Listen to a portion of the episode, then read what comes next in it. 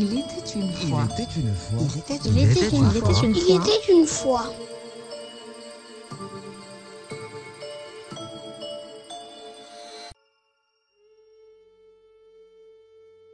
Quand la terre était jeune, vivait une jeune femme qui s'appelait Fleur de Printemps.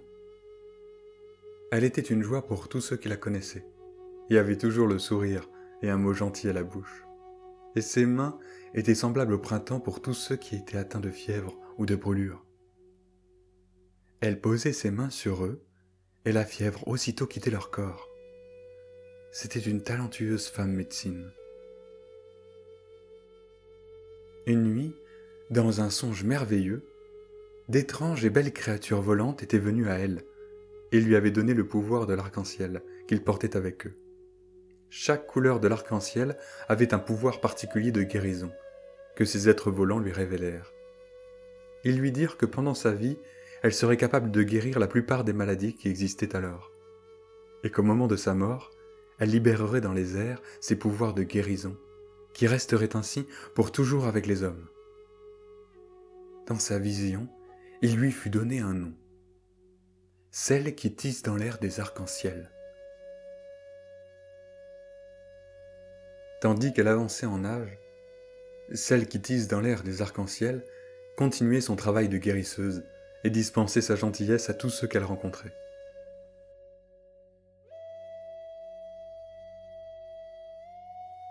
Un jour, elle rencontra un homme, un voyant, et elle le prit pour mari. Ils eurent ensemble deux enfants et les élevèrent pour qu'ils soient forts, sains et heureux. Les deux enfants avaient aussi certains pouvoirs de leurs parents, et eux-mêmes devinrent plus tard des guérisseurs et des voyants. Tandis qu'elle vieillissait, le pouvoir de celle qui tisse dans l'air des arcs-en-ciel grandit encore, et toutes les tribus qui vivaient dans les environs vinrent à elle avec leurs malades, lui demandant d'essayer de les guérir. Elle aidait ceux qu'elle pouvait aider, mais l'effort de laisser passer en elle tout ce pouvoir finit par l'épuiser. Et un jour, elle sut que le moment de remplir la seconde partie de sa vision approchait.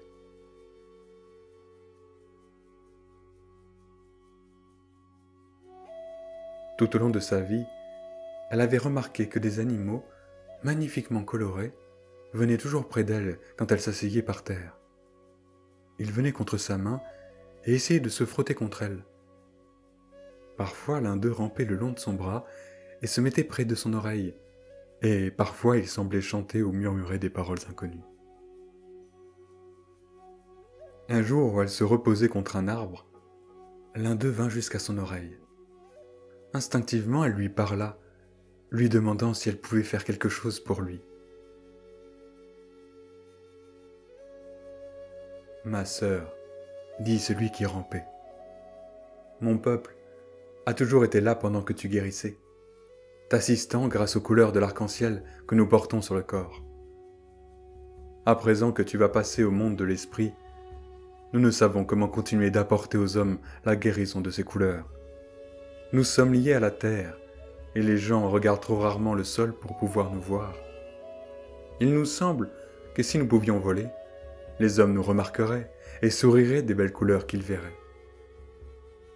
Nous pourrions voler autour de ceux qui auraient besoin d'être guéris, et laisserions les pouvoirs de nos couleurs leur donner la guérison qu'ils peuvent accepter.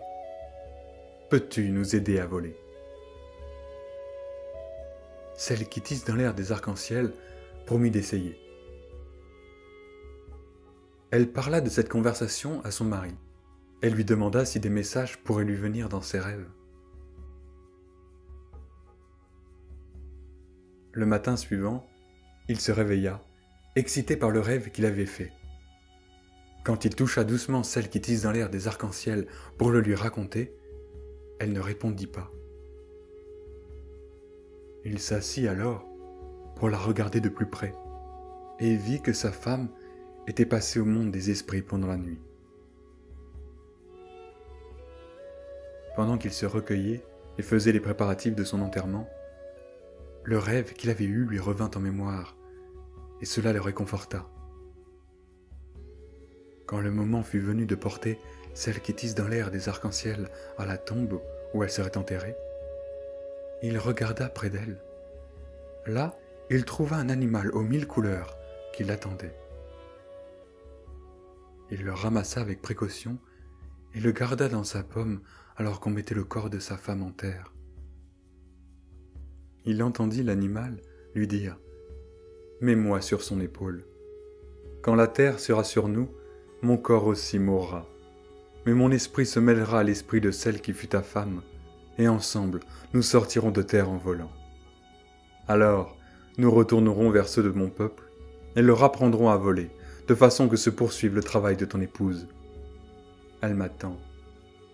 Pose-moi à présent. L'homme fit ce que l'animal lui avait demandé, et l'enterrement se poursuivit. Quand les rites furent terminés, tous partirent. Seul, il resta en arrière quelques instants.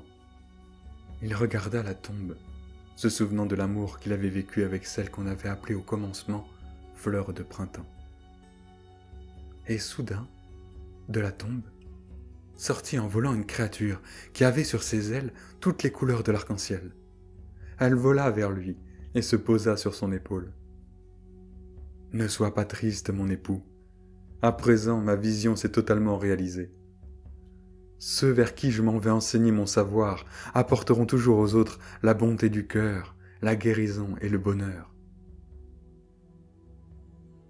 Quand ton heure viendra de te transformer en esprit, je t'attendrai, mon amour, et je te rejoindrai.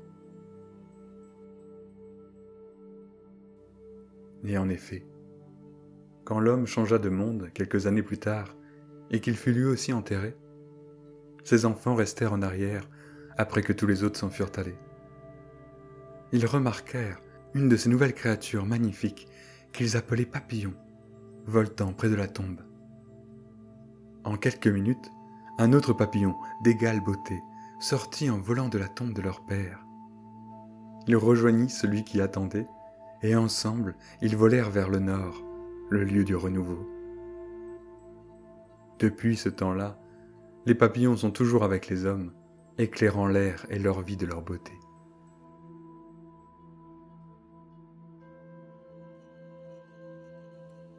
Les Indiens racontent que si vous voulez que votre souhait se réalise, vous n'avez qu'à le souffler au papillon. Il ira le porter au ciel jusqu'au grand Manitou. Et peut-être qu'il l'exaucera.